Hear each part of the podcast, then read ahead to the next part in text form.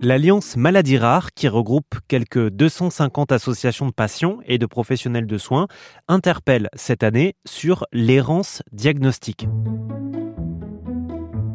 ça concerne au moins un patient sur quatre en France. Ces patients-là mettent parfois jusqu'à 4 ans pour savoir ce dont ils souffrent.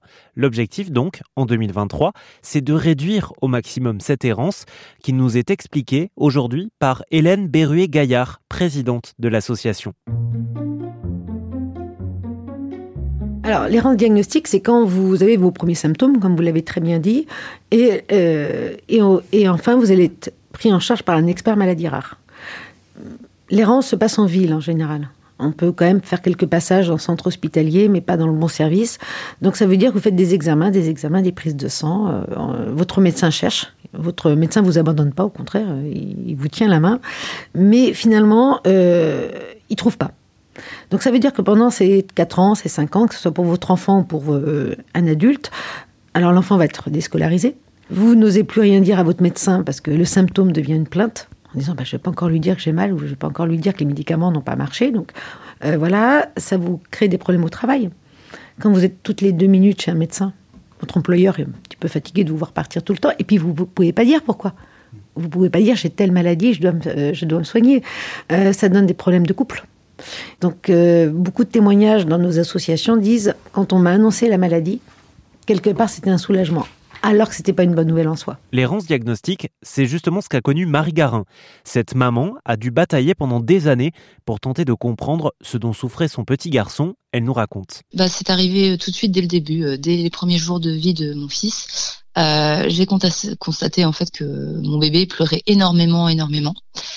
il faut savoir que c'est mon premier enfant, donc je me disais bon bah, je savais qu'un bébé ça, ça, allait pleurer, mais je pensais pas que qu'il pleurerait autant. Et très même j'ai senti que quelque chose n'allait pas. Et puis, euh, au fur et à mesure, j'ai commencé à me rendre compte qu'il avait mal au ventre. Donc, quand j'en parlais au médecin, on me disait, bah oui, mais c'est des coliques. Euh, donc, on m'a prescrit des choses comme l'homopathie pour les coliques. Euh, ça ne fonctionnait pas du tout.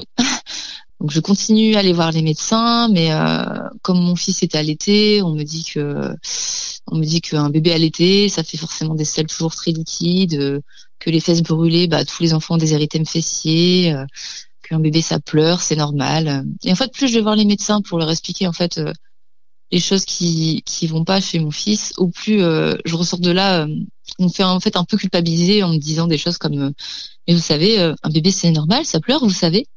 Donc je sors vraiment de là en fait avec finalement beaucoup de beaucoup de culpabilité et aucune réponse à mes questions finalement. donc je demande en fait au médecin de faire hospitaliser mon fils et donc il restera une semaine à l'hôpital les médecins vont faire des examens et rien ne ressort aux examens. On me dit, bon écoutez, euh, on reconnaît que votre enfant est douloureux, mais euh, cliniquement, il n'a pas de fièvre, il prend du poids, donc euh, cliniquement, il va bien. Il faut attendre que ça passe, que peut-être en grandissant, quand il saura s'exprimer, il saura dire ce qu'il a, mais que pour le moment, aux examens, il n'y a rien qui montre. Donc, merci, au revoir. Pour autant, quand on écoute l'histoire de Marie, on peut aussi comprendre le temps de la recherche, la volonté des médecins qu'elle a rencontrés de creuser toutes les pistes possibles. Complètement. Et puis, on ne peut pas demander aux médecins généralistes, spécialistes, de connaître 8000 maladies rares. C'est impossible. Et, ce temps-là de recherche doit se faire en médecine de ville. Bien évidemment, parce que on peut être malade et c'est pas forcément une maladie rare. Euh, ce que doit euh, ensuite euh, faire le médecin, c'est de réussir à faire basculer ce temps de recherche euh, enfin, il faut que son temps de recherche soit plus court. Je pense qu'au bout d'un an, c'était un objectif du troisième plan. Euh, le malade doit être orienté vers un centre référence aux compétences. C'est-à-dire que le temps de recherche est trop long. Il faut un moment l'écourter et se dire bon, je passe la main. Et c'est pas facile pour un médecin généraliste de dire je vais passer la main. Il, ne veut pas abandonner son malade. Donc on n'a absolument aucune animosité contre les médecins généralistes, mais à un moment, il faut avoir cette culture du doute, de dire si je trouve pas, ça peut être une maladie rare. Et avoir cette notion de fréquence. Quand je vous dis rare, vous dites c'est un peu le loto à l'envers. Hein. Euh, non, c'est une personne sur 20. Et cette notion de fréquence n'est pas totalement acquise. Euh, beaucoup de médecins qui, d'ailleurs, on le sait, on, voit avant partir euh, à la retraite, n'ont pas eu de formation pendant leur cursus de maladie rare. Les pharmaciens ont eu zéro formation, les infirmières zéro formation, elles n'ont même plus de formation en pédiatrie. Donc, il faut aussi que dans tous les cursus des études médicales et paramédicales, les maladies rares soient inculquées. L'idéal serait donc d'orienter le plus tôt possible les patients en errance vers les centres de référence. Il en existe plus de 2000 en France et c'est ce que nous explique la présidente de l'Alliance Maladies Rares. Ce qu'on demande là aux autorités dans le cadre d'un quatrième plan, qu'on espère euh, bientôt annoncer, c'est qu'ils nous donnent des moyens pour une communication, une stratégie de communication nationale, nous associations, avec nos médecins et qu'on communique tous ensemble sur ce, sujet-là. Et qui donne aussi des moyens aux facultés de former les soignants aux maladies rares.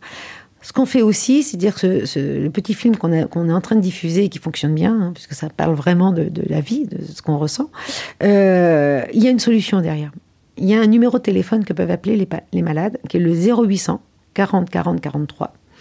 Et voilà, et ça veut dire que quand on est dans cette situation d'errance, qu'on n'ose plus parler avec son médecin parce qu'on a peur finalement d'être plaintif alors qu'on a des symptômes, on peut appeler ce numéro-là.